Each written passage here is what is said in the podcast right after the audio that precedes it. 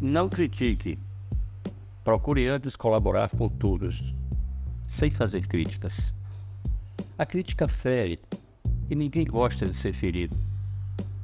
E a criatura que gosta de criticar, aos poucos, se vê isolada de todos.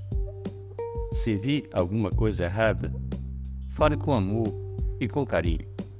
Procure ajudar, mas, sobretudo, procure corrigir os erros dos outros através do seu próprio exemplo